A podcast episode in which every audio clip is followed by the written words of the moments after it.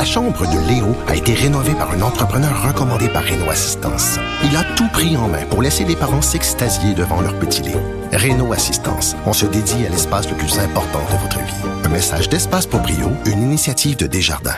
Radio. Cube Radio. Cube Radio. En direct à LCN. On retrouve Mario Dumont dans les studios de Cube Radio à Montréal. Euh, Mario, on s'attendait aujourd'hui à ce que M. Trudeau annonce quelque chose, mais encore rien.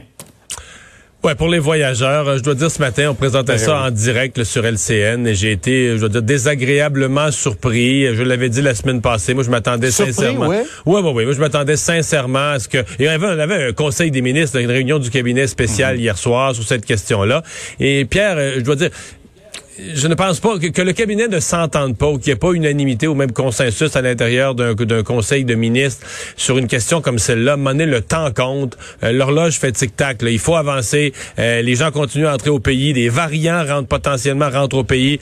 Euh, on a eu plusieurs avions encore. Le rapport des avions qui ont des cas de COVID à l'intérieur est disponible. C'est des dizaines et des dizaines d'avions qui ramenaient des gens avec de la COVID. Alors, euh, le, le temps compte et de voir que là, aujourd'hui, on a reporté ça encore. Donc, si le Conseil des ministres s'entend pas, il y a un point où c'est au premier ministre de trancher. Là. Monsieur Trudeau a été élu et a eu la confiance de la population pour accomplir ce rôle-là. Alors, si dans ses ministres, il y a deux points de vue, ben, il pèse le pour et le contre, il regarde ça avec ses conseillers, il tranche et il annonce une décision. Parce que là, c'est que la- l'absence de décision devient une forme de décision. C'est qu'on on laisse le problème continuer. Monsieur Trudeau qui s'est contenté de dire que les règles de quarantaine au Canada sont les plus sévères. Ça fait 100 fois qu'on le dit et on le sait qu'elles sont très sévères sur papier, mais dans les faits, la quarantaine n'a pas été gérée d'une façon rigoureuse depuis plusieurs mois et c'est de moins en moins, avec le temps qui passe, c'est de moins en moins euh, pardonnable. Il y a beaucoup d'inquiétudes concernant les vaccins. On sait Pfizer d'une part, mais là, M. Trudeau vient de m'envoyer sur Twitter ce message à 5h15 exactement. Ce matin, j'ai parlé avec le PDG de Moderna. Il m'a confirmé qu'on recevra nos doses bientôt, que nos commandes arriveront dans les temps au cours des semaines et mois à venir.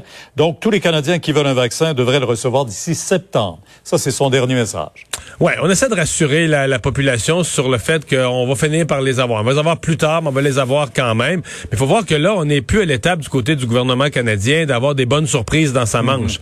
On se contente, on, on considère comme une bonne nouvelle le fait que ce qui nous avait été promis va arriver en retard, mais on va l'avoir pareil. Pourquoi on est rendu si peu exigeant?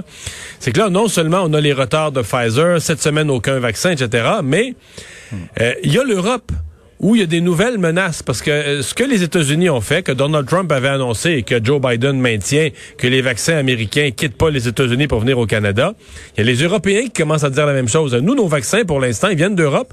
Et donc, on dit du côté des Européens, hey, on n'a pas les doses au rythme qu'on voudrait. Et il y a des, des politiciens européens, en Allemagne, entre autres, qui disent les doses qui sont produites en Europe devraient d'abord servir aux Européens. On devrait avoir un contrôle là-dessus, pas les laisser sortir de l'Union européenne. Donc, euh, c'est pour ça qu'au Canada, on devient assez nerveux, euh, voyant qu'on n'a pas de garantie là, tellement solide en matière d'approvisionnement en vaccins. Donc, M. Trudeau, au moins, là, se fait garantir que ce qui est promis, on l'aura. faut se croiser les doigts vraiment pour que ce soit le cas. Bon, il y aura des retards euh, inévitablement, vous l'avez Il y en a, souligné. euh, Est-ce qu'avec les nouveaux variants également, est-ce que ça met pas un peu au frein, un frein aux intentions du gouvernement d'assouplir les règles pour certaines régions? Ben, le variant va certainement refroidir un peu le gouvernement du Québec. Par contre, la baisse du nombre de cas encourage le gouvernement du Québec. Euh, bon, euh, pour moi, ce qui est clair, là, il y a des régions où il n'y a plus vraiment de questions. Monsieur Legault l'a dit aujourd'hui. Le Bas-Saint-Laurent avait zéro cas aujourd'hui. La Gaspésie a eu un cas aujourd'hui, mais avait zéro cas depuis plusieurs jours. Même chose pour la Côte-Nord. Euh, en Abitibi, c'est très, très peu. Donc, je pense qu'il y a des régions où il est déjà acquis que le 8 février, on va rouvrir l'économie en partie. Mais on va, on va revenir à un code des couleurs où ils seront soit en orange ou en jaune, mais donc avec des, réouvertures possibles. Euh, à Montréal, puis dans le 4-5-0, le Montréal, Laval, Rive-Sud, à l'autre extrême, je pense qu'il faut s'attendre à ce que euh, pour le 8 février, on va reconduire les mesures. Ce sera pour deux semaines, trois semaines, quatre semaines? À mon avis, ça pourrait être deux semaines, mais on verra. Moi, la, la grande question, c'est les entre-deux. Moi, si j'étais un politicien régional, là, en Estrie, en Mauricie, dans Chaudière-Appalaches, en Outaouais, il y a quelques régions du Québec où ça a baissé pas mal, mais pas assez pour une réouverture, mais alors, si j'étais politicien dans ces régions-là, je, je, je, lancerais un appel à ma population. Là.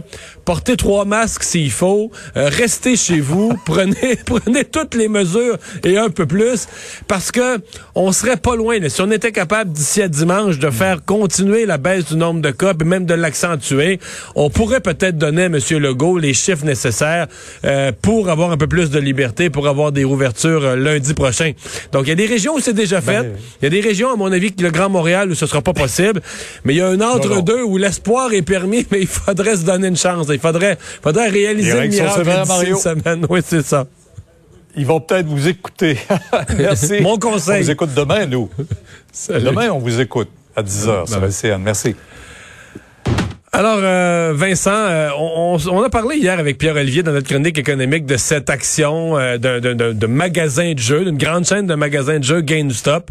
Mais là, aujourd'hui, c'est à se rouler à terre. Là. Oui, parce qu'on vous en parlait hier que ça avait monté en fou, cette action-là, en raison, faut dire, d'un forum Internet. Parce que ça ne monte pas pour des raisons financières, parce que la compagnie prévoit des profits ou une croissance.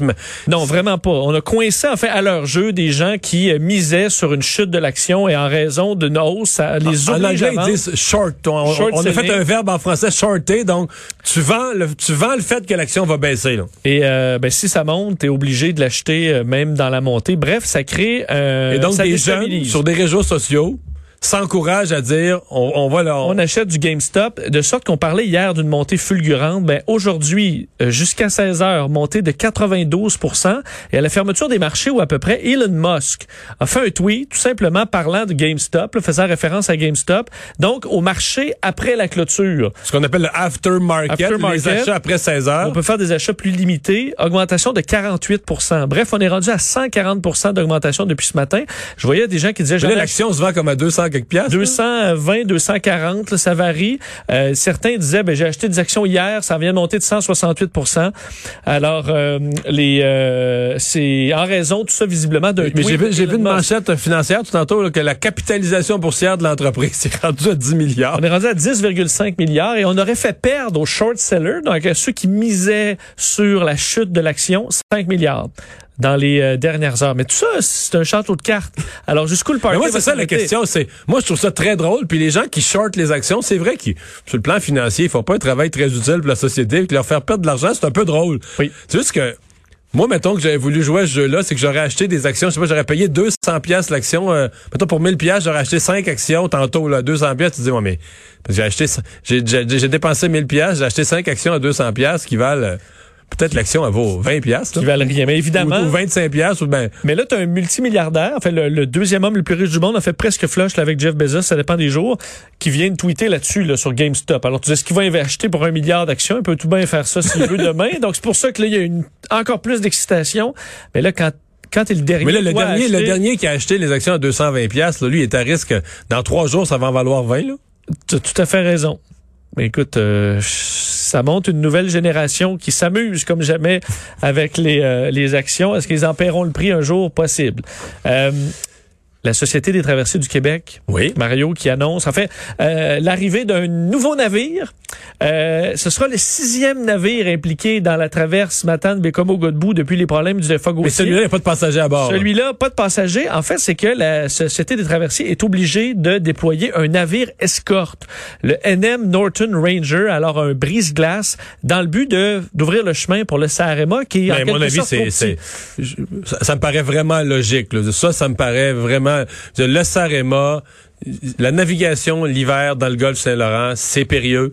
Il se forme de la glace, parfois le vent, euh, c'est un peu compliqué pour les gens, mais tu sais, la glace se casse sur une étendue d'eau comme le fleuve, la glace se casse. Et souvent, les vents dominants, qui sont plutôt du nord, amènent la glace vers le sud. Mais je sais pas, à cette largeur-là de fleuve, là, vis-à-vis euh, Matane, Bécomo. Ça s'accumule. Mais c'est des quantités de... Ben, pour avoir ah, travaillé à, Matane euh, un hiver, là, euh, je fais avoir la vue sur le fleuve, je peux te dire que effectivement, quand le vent s'en vient vers la côte, le, le, le, Camille Marcoux à l'époque... Euh, Camille Marcoux cassait ça, passait là-dedans. Oui, mais des fois avec avec difficulté aussi. Là. Ouais, ça brasse en dedans. Mais le, nouveau navire, là, l'EFA Gauthier, pouvait faire ça, mais là, il fonctionne pas, il est encore chez le réparateur. Mais le Sarema est trop petit pour ça. Alors là, avec un brise-glace, on Mais évidemment, le, le compteur tourne, la facture, Ouais, mais c'est parce c'est que le problème causé par la, la, Par l'info Gauthier, parce que le. CRMA, euh, c'est comme une roue de secours. de sa faute, là. C'est comme une roue de secours, mais t'es pas supposé rouler les deux tiers du temps sur ta route. T'as Dans un, véhicule, t'es pas supposé rouler en pleine tempête Sur l'autoroute 20. sur ta route de secours les deux tiers du temps, là. Ça se peut que tu aies besoin d'une remorqueuse en avant pour t'ouvrir le chemin. Donc, c'est un peu ce qui arrive en espérant, et d'ailleurs, certains euh, bon euh, locaux disaient combien ça va prendre de navires là, pour en arriver à bout de ce dossier-là? Alors, euh, mais heureusement, ça permettra à l'horaire de, de fonctionner. Bon, avec un brise-glace, je pense qu'il va pouvoir, euh, Mais il va là- pouvoir faire son chemin. là. Et c'est le fun, la Société des traversiers. Bon. Ils ont une revue de presse. Moi, je pense à la personne qui travaille aux communications de la Société des traversiers, là, puis tu sais, qui a un adjoint qui est responsable de la revue de presse, qui avait un article par semaine. Et là, y en a-tu des une belle revue de presse à faire depuis, depuis un an? Oui, il va être euh, occupé d'ici demain, encore une fois. Merci Vincent. Merci à vous d'avoir été là. Rendez-vous demain, 15h30. C'est Sophie Durocher qui s'en vient au micro dans un instant.